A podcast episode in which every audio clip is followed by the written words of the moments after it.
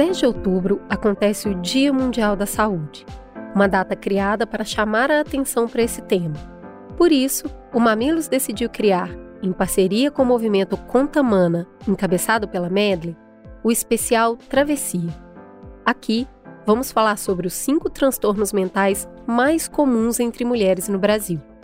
A vida é uma travessia e faz parte dessa jornada enfrentar transtornos. Não é o ideal, não é o desejável, mas é a realidade.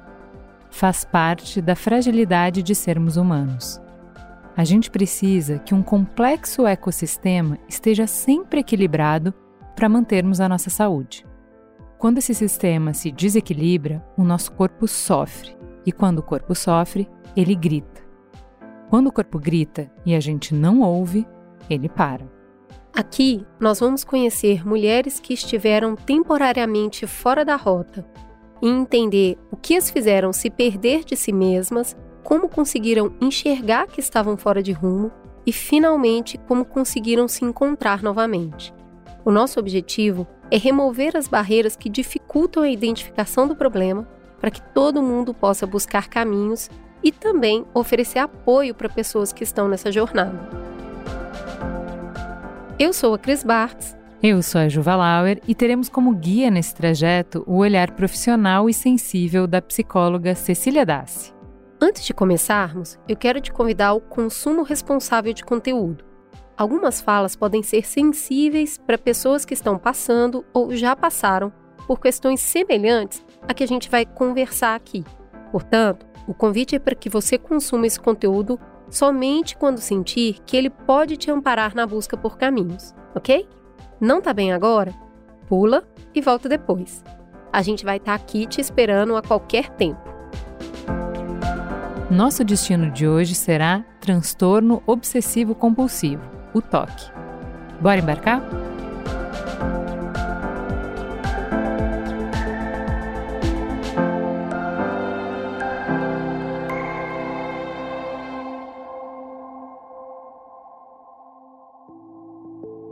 Pode parecer que não, mas o toque está bem presente no nosso imaginário coletivo. E geralmente de um jeito que puxa mais para o tragicômico. Ele tá naqueles reality shows sobre acumuladores, nos personagens de séries que ficam conhecidos pelas manias esquisitas e nas piadas com quem gosta de fazer as coisas de um jeito bem específico. E aí a gente fala: olha lá o fulano e o toque dele.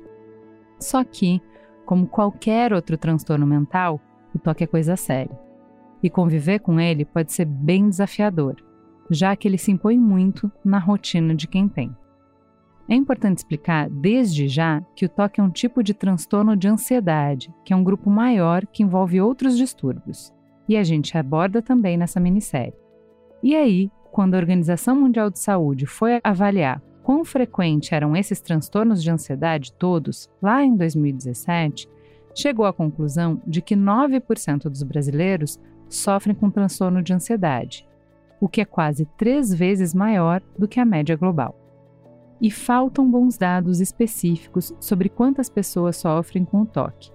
Mas nos Estados Unidos, teve uma pesquisa em 2007 que mostrou que cerca de 1% dos adultos tinham toque no ano anterior e que as mulheres adultas eram três vezes mais afetadas do que os homens.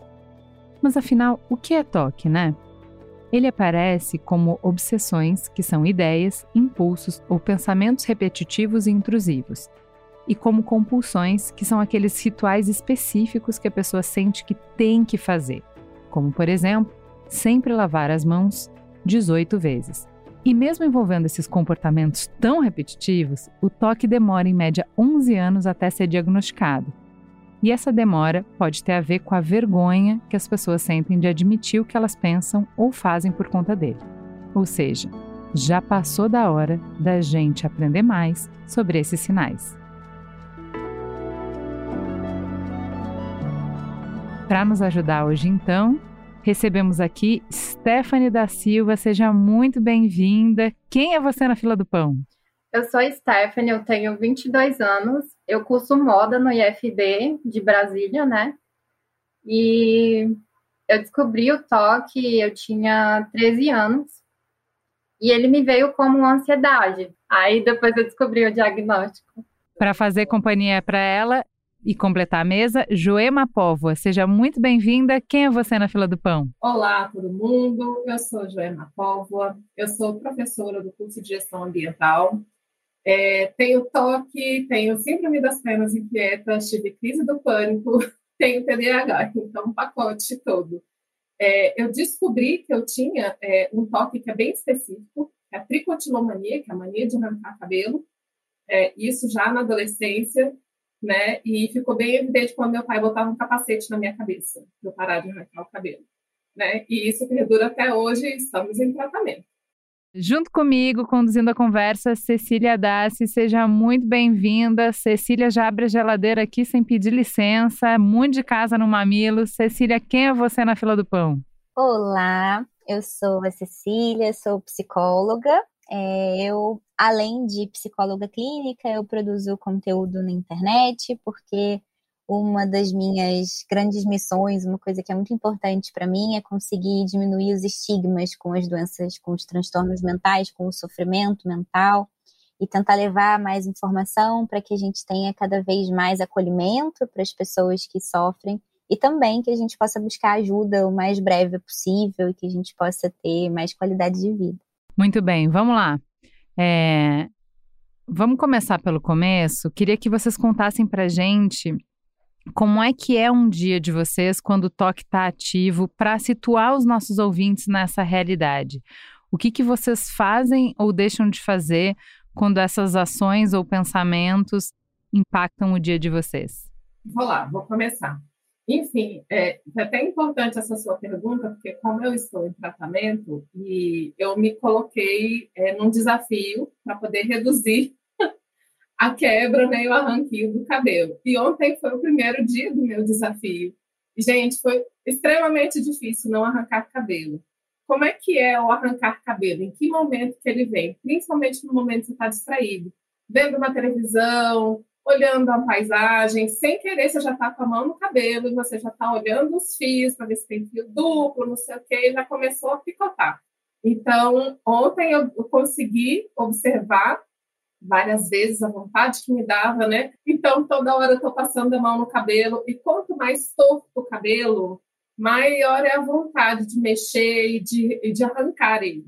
Então, eu percebo muito nisso, né? E, e, isso acaba, assim, me distraindo de muita coisa, né? Eu acabo perdendo muito tempo mexendo no cabelo.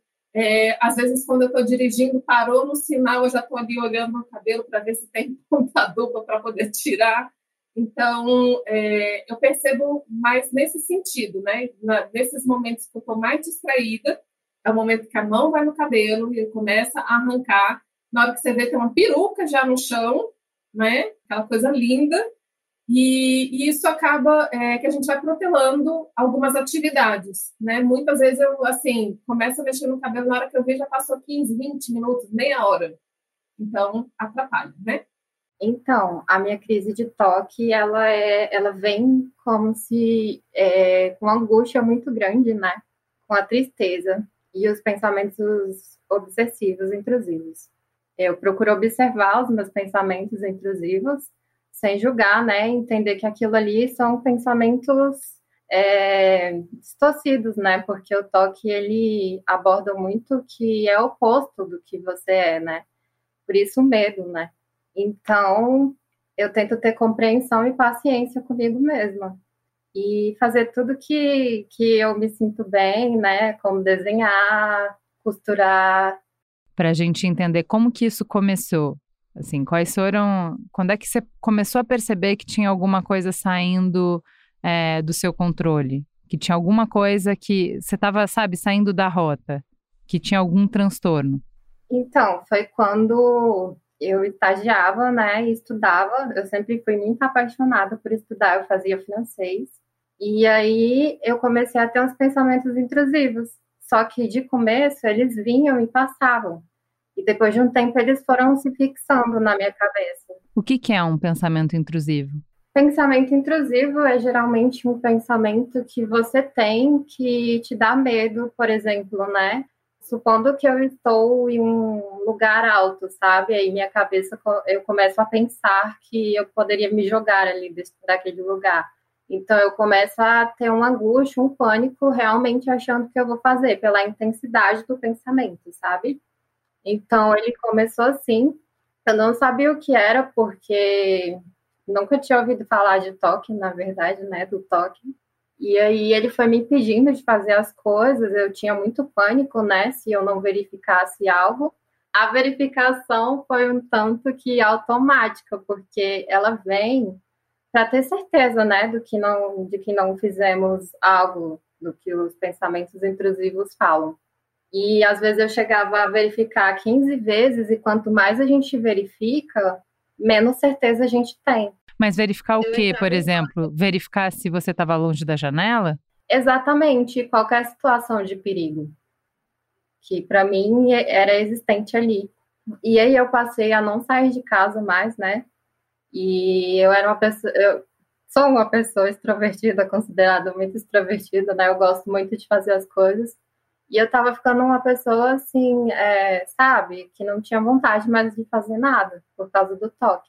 Muito interessante é o que você está trazendo, Stephanie, porque isso foge completamente do senso comum que leva o toque para mania, né? Ah, gente, eu tenho mania de limpeza, então eu tenho toque de limpeza.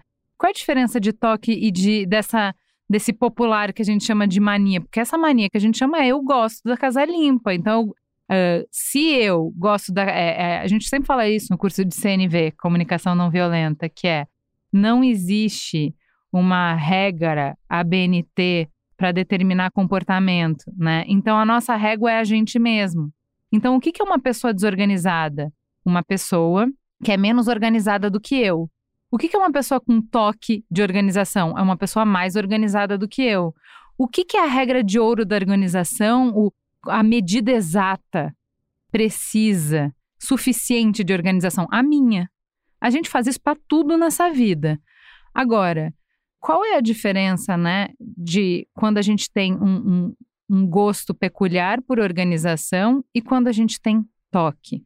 Eu acho que a, a, coisa que a gente precisa prestar mais atenção, que é a mais evidente, é o nível de sofrimento que isso traz, né?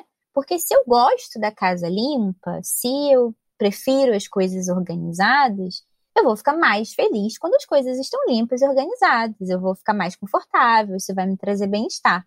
Mas se ocasionalmente, por algum motivo que seja, eu tô adoecido, tô com mais trabalho, enfim, mil coisas acontecem e por algum momento minha casa não está tão organizada e limpa quanto eu gostaria, ok, eu vou achar desconfortável, não vou achar legal, mas a vida segue, né? E quando possível eu vou organizar as coisas de novo e vou ficar mais feliz e mais tranquilo quando isso acontecer. Tá tudo bem se preferir.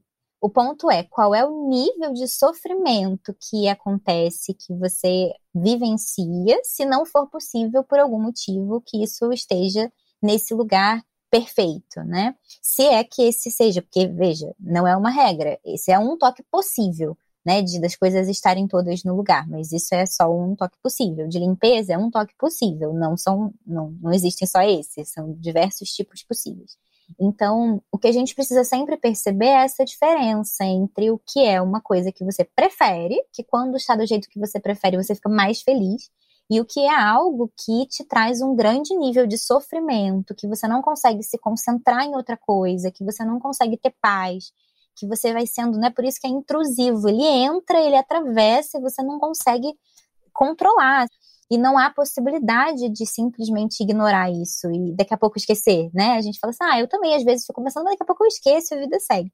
E não é isso, assim, é um nível de sofrimento muito profundo. Então, é importante poder diferenciar, porque senão muitas pessoas que também têm as suas preferências vão achar que, ah, faz igual eu, né? Eu prefiro, mas quando não está, eu fico de boa ok, você não tem toque. Bom né? para você, né? Então, que bom, mas não é essa a realidade de outras pessoas, né? Quem está com o diagnóstico. E aí, como é que vocês perceberam que vocês precisavam de ajuda e qual foi o momento, né? Qual foi essa, essa caminhada de vocês de levantar a mão e de pedir ajuda e como foi, né? É, bom, eu não em função da tricotomania, mas eu acredito que a maioria das pessoas que tem algum tipo de transtorno assim também tem outras questões associadas. Então, é, né, eu, como eu falei, eu eu tive crise de pânico é, da adolescência até. Eu tenho 44 anos, então até os meus 40 eu tive crise de pânico e eu achava que era uma coisa meio que normal. E dali desenvolveu para o toque, desenvolveu para uma síndrome das pernas inquietas, então acabei tratando é, a síndrome das pernas inquietas, eu tratei alguns episódios de depressão que eu tive, mas nunca a tricotilomania em si. Mas é, eu percebi que era tricotilomania, eu acredito, quando eu estava com os meus 19, 20 anos, porque até então, para mim, era como se fosse uma mania, né? Até porque, como a gente falou, a questão do que é mania e o que é toque, né? Dessa coisa do desconforto. Então, é, eu já faço tratamento com a psicoterapia já há mais de três anos. E é, mais recentemente eu fui diagnosticada com TDAH, né? Só para poder dar mais um tchananã no negócio. e aí, é, em função do TDAH, é, eu comecei um novo tratamento medicamentoso com psiquiatra. Mas antes de tratar o TDAH, eu preciso tratar primeiro a ansiedade. Então, estou nessa é, nesse tratamento medicamentoso, né, para poder reduzir a ansiedade. E foi até interessante, porque eu, ontem mesmo eu entrei em contato com o meu médico e eu falei: olha, não estou dormindo direito, estou arrancando cabelo assim, daquele jeito, né? E aí ele falou: não, então vamos é, alterar a medicação, vou pedir para você aumentar. E isso aqui é uma coisa que é importante que seja falado, né? É, primeiro, busque ajuda. Se você está em sofrimento, né? Independe do que do outro fala, o outro pode achar que é bobagem. Se você está em sofrimento, peça ajuda, né? Psicoterapia é super importante. Se a, a dor for muito, o desconforto for muito, precisa do psiquiatra, mas não caia na, na ilusão de que você tomando o medicamento, tudo vai ficar lindo e maravilhoso. E vai, você vai melhorar da noite para o dia. É um processo, né? A toa chama tratamento né? Então, por exemplo, eu estava fazendo esse tratamento, comecei tomando uma dosagem uma semana, depois aumentou para a dosagem que seria ideal, mas em 15 dias não estava vendo melhora. O que, que a gente faz? Entra em contato com o médico. Olha, não estou legal, não estou bem, está acontecendo isso, isso, isso, e ajusta. Às vezes é necessário mudar a dosagem, o horário que você está tomando, ou mesmo o medicamento, porque nós somos seres únicos. Não adianta querer que a medicação do outro faça o mesmo efeito em você. Então, assim, é um tratamento. Pode ser que seja demorado, mas o que, que você prefere?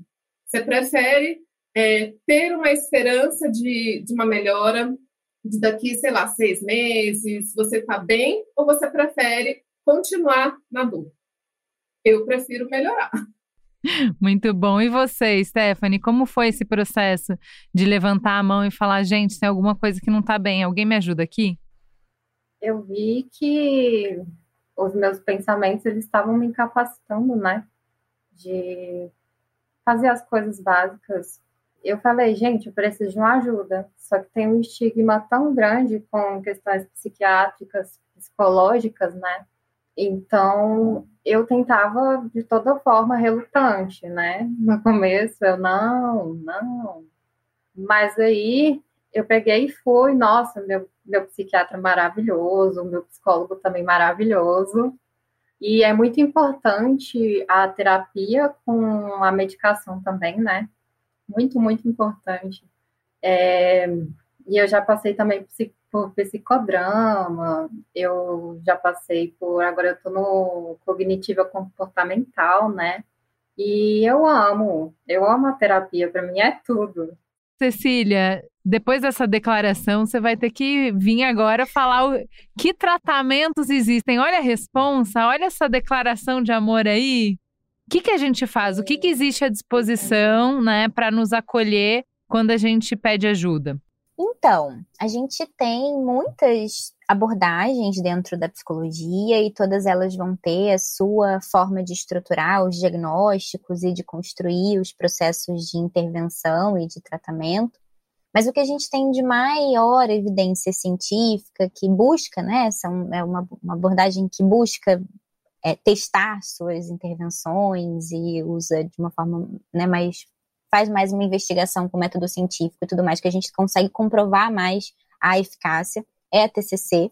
É a TCC, que no caso é a cognitivo comportamental, que foi a que a Stephanie falou. E o que a gente tem que é muito difícil, e é inclusive um, um desafio grande, porque acaba tornando, às vezes, difícil que as pessoas façam uma adesão adequada ao procedimento, ao processo do tratamento, é que a gente precisa fazer exposição e prevenção de respostas.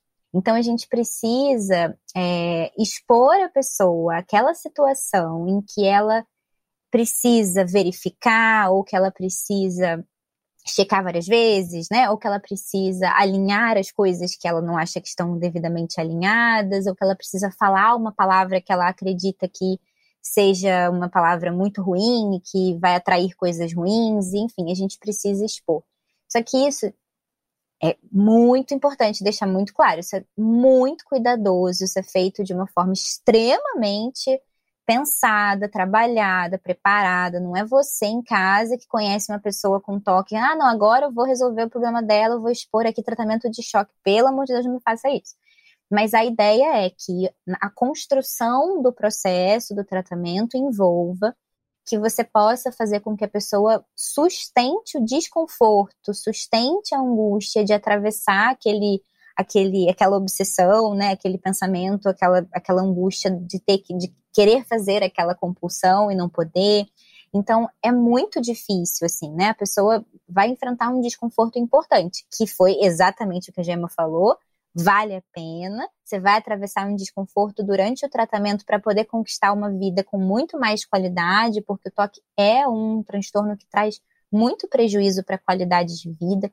Acho importante a gente botar aqui uma diferenciação, né? A Joema estava falando da particularidade do transtorno dela. A tricotilomania, ela tá é um diagnóstico dentro relacionado ao toque, né? Tá dentro do capítulo do toque, relacionado ao toque, mas tem particularidades né? Como ela falou, não tem uma questão de pensamentos obsessivos, é uma compulsão, é um comportamento compulsivo. Mas não tem esse pensamento, essa cognição envolvida. O toque pode ter ou não esses pensamentos. O toque não é necessariamente obsessão mais compulsão. É obsessão ou compulsão. Mas, de qualquer maneira, a gente vai precisar, no tratamento, fazer com que a pessoa atravesse esse desconforto, por exemplo, de que a gente nunca vai ter certeza das coisas. Olha que difícil aceitar isso. Você nunca vai ter certeza de que você apagou a luz antes de sair de casa, por exemplo. Não vai ter. Você vai sair de casa, você vai voltar para checar 35 vezes e na 36 vez que você sair, você não vai ter certeza se daquela vez você por acaso não acendeu a luz e esqueceu, né? Então, sempre vai ter esse elemento da dúvida, sempre vai ter o elemento da incerteza. Será que eu lavei o suficiente? Será que eu chequei o suficiente? Será que falar essa palavra não vai atrair de fato uma coisa ruim? Será que usar essa cor de roupa? Será que essa pessoa que passou perto de mim e espirrou, sei lá, não me contaminou? Não vamos ter essa certeza. Eu queria perguntar para vocês, meninas, é, como é que vocês acham, né, conversando com as pessoas que estão de peito aberto aqui nos ouvindo, querendo construir uma outra forma de se relacionar e de olhar e de apoiar, de estar presente para as pessoas importantes da vida delas uh, que, que, que têm toque, né? Uh, o que, que vocês gostariam de falar para essas pessoas? Como elas podem ter uma escuta sensível, como a Cecília falou? Como elas podem cuidar e realmente oferecer apoio? Como vocês gostariam que as pessoas ao redor de vocês ajudassem? Primeiro, né, a gente precisa desmistificar isso da cabeça. Né? Assim como no caso da ansiedade, da depressão, que a pessoa acha que é frescura, que é, que é bobagem, que é uma mania. Não é. Você não está no lugar do outro, você não sabe o que o outro está passando. Então, primeira coisa eu sempre falo, acolha. Acolha, escute, entenda. E o que você pode fazer também é, assim, trazer informações. Por exemplo, eu ranquei cabelo a vida inteira, né? Naquela tempo, né? Alguns anos atrás, não tinha Google, não tinha isso, então a gente não tinha essas informações.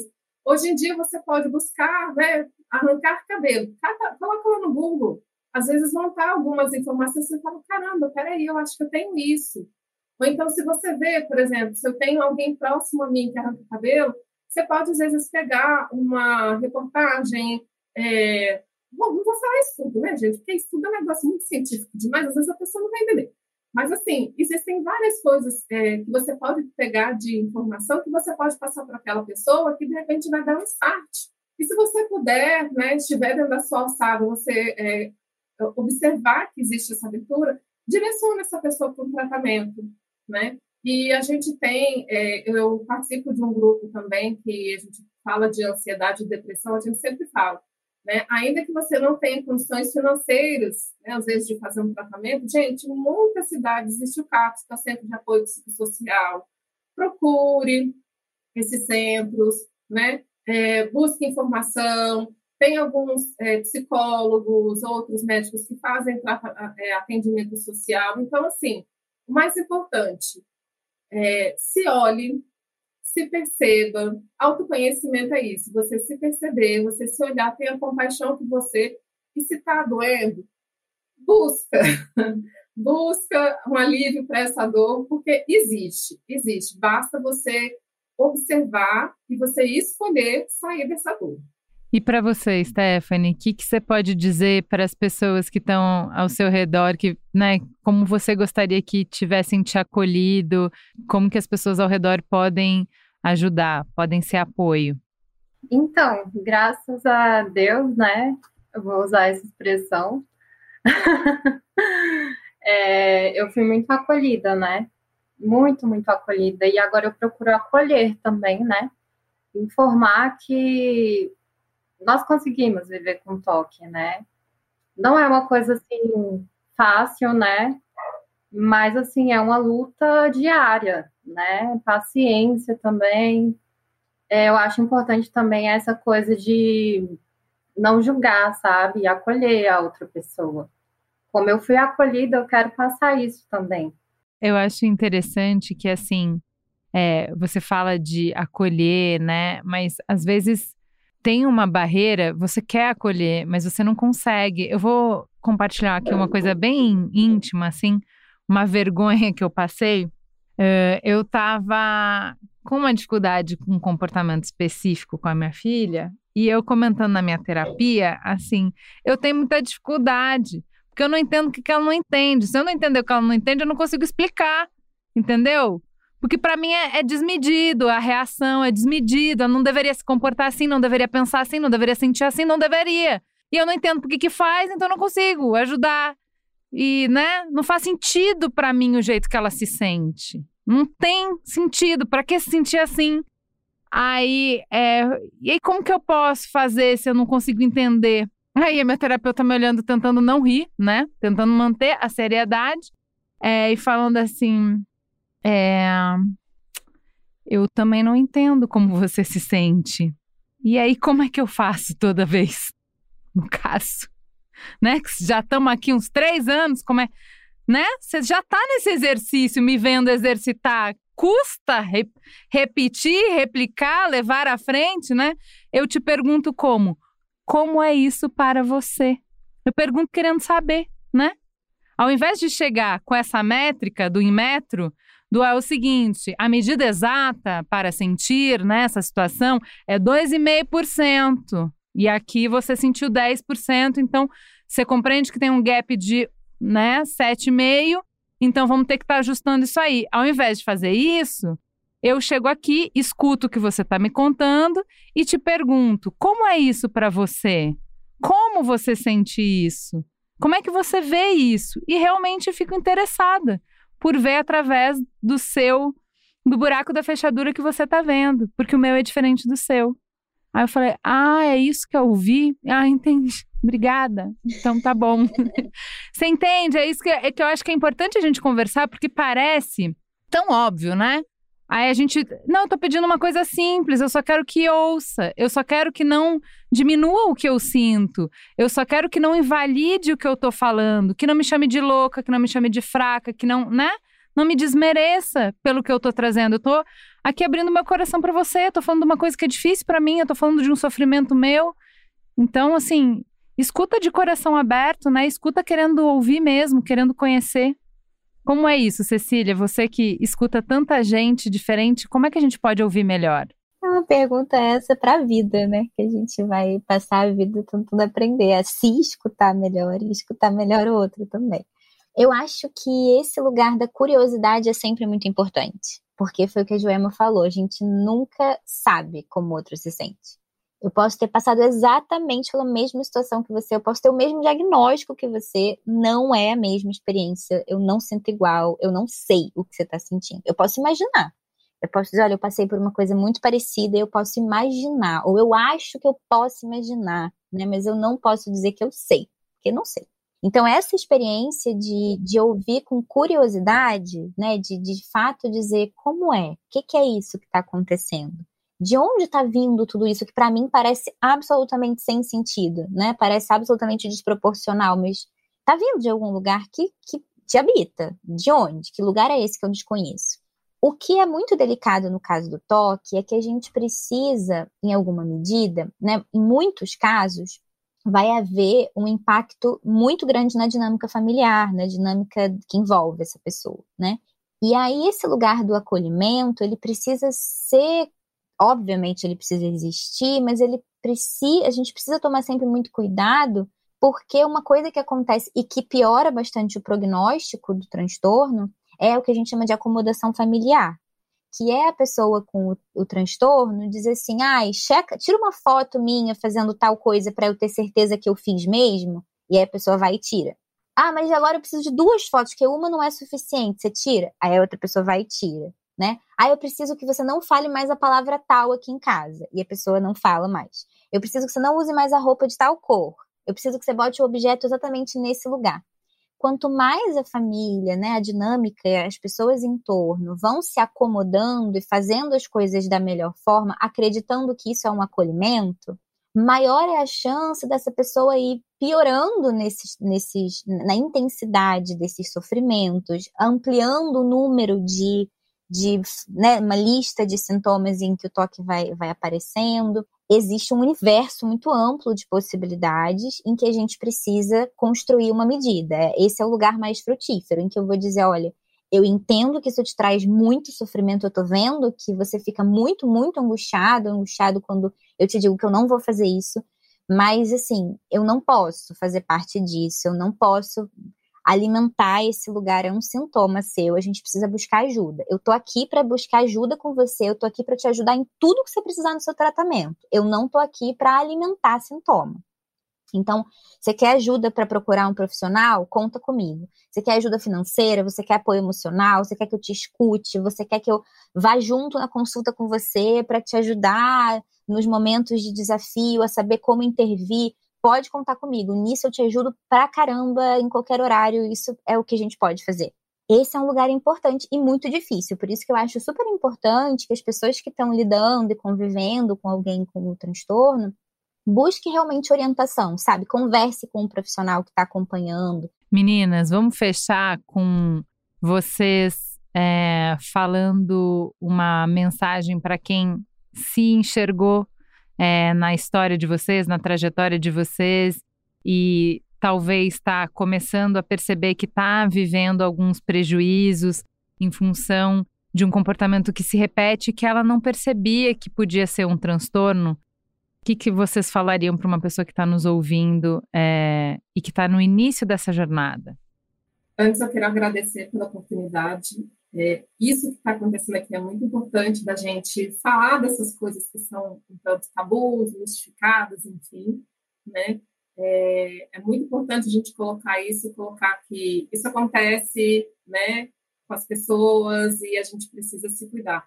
É, de mensagem para quem está passando por isso agora, é se olhe, se ame. Eu acho que é tudo coisa de alto amor, de autocuidado, né? Como a Cecília mesmo falou, se você está em sofrimento, é você que tem que buscar a solução. Vai ter gente, né? Se espero que tenha gente do seu lado para te acolher, mas ainda que não tenha, né? Se perceba, é, é, um, é um ato de, de amor a si mesmo, né? Então, é, não pense que você está louca, não pense que é uma coisa de doido, é, é possível para todo mundo. Gente, eu tenho quatro transtornos, tudo ao mesmo tempo agora, né? Então, se for na doida, sou doida nível hard. E se a gente não se percebe, não fala, cara, eu quero estar bem, mentira, não quero estar bem, como diz meu psiquiatra. Eu não quero te ver bem, quero te ver ótima. Então, se eu quero ficar ótima, quem tem que fazer isso sou eu, né? É buscar a ajuda profissional, sim, é necessário. Buscar ajuda de acolhimento. Às vezes a gente não tem esse acolhimento dentro da família, mas às vezes você tem um amigo ou dentro do trabalho. Então busque quem está junto com você, né? Mas assim, se você não se priorizar, não se colocar em primeiro lugar, esse sofrimento ele vai permanecer. Então se olhe, se ame e escolha você. Ai, que lindo! Stephanie, e você, o que você quer dizer? Então, eu queria dizer que para não se desesperar, na verdade, né, para uma pessoa que é recém-diagnosticada ou que descobriu recentemente, né, que é possível viver com toque e que é um dia de cada vez, né, e que o transtorno é uma coisa mínima na imensidão de coisas que nós somos. Eu sou muito do da aceitação, né, eu tenho, eu aceito aquilo ali porque o toque ele me fala também, ele fala para as pessoas, para gente, né? Que nós não podemos errar nunca, né? A gente tem que estar tá sempre ali atento a tudo e nós podemos errar sim. Nós podemos errar e podemos é, acertar também, né? E é isso, faz parte da vida. E é uma jornada longa mas é uma jornada assim que a gente aprende muita coisa, né? E eu tenho pessoas maravilhosas que, que me acolheram bastante, né? E com certeza, é, como a Joelma também falou, não pode não ser da família também, mas amigos assim do trabalho, né? Já faz muita diferença. E eu quero agradecer imensamente a oportunidade, eu amei. Gente, vocês são muito lindas. É, não tem como a gente mensurar é, a dimensão é, do impacto de quando mulheres abrem o coração com muita verdade, né? Para compartilhar sua caminhada com muita generosidade, para acolher outras mulheres. Muito obrigada pela lindeza que vocês fizeram aqui. Foi um privilégio participar dessa conversa. Um beijo, meninas.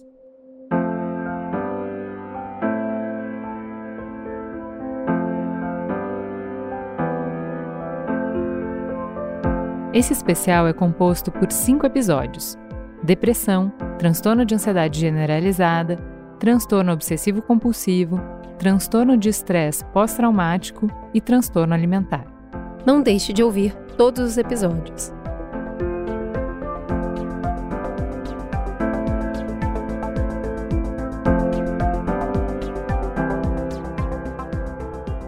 Falar, dividir, compartilhar é só o primeiro passo para a gente se entender. Mas como é difícil dar esse primeiro passo, né, menina? Mas quando a gente dá o primeiro passo, aí acontecem conversas como essa que a gente fez aqui hoje. Por isso, a Sanofi Medley decidiu dar um empurrãozinho para conectar mulheres na busca do autoconhecimento. A iniciativa Conta Mana é um projeto de apoio e conscientização de mulheres sobre a importância do autocuidado. Porque bem-estar mental não é mimimi. A gente aqui no Mamilos bate bastante na tecla da economia do cuidado, dos dilemas das jornadas duplas, triplas, quádruplas, da divisão do trabalho e do impacto da pandemia na vida das mulheres.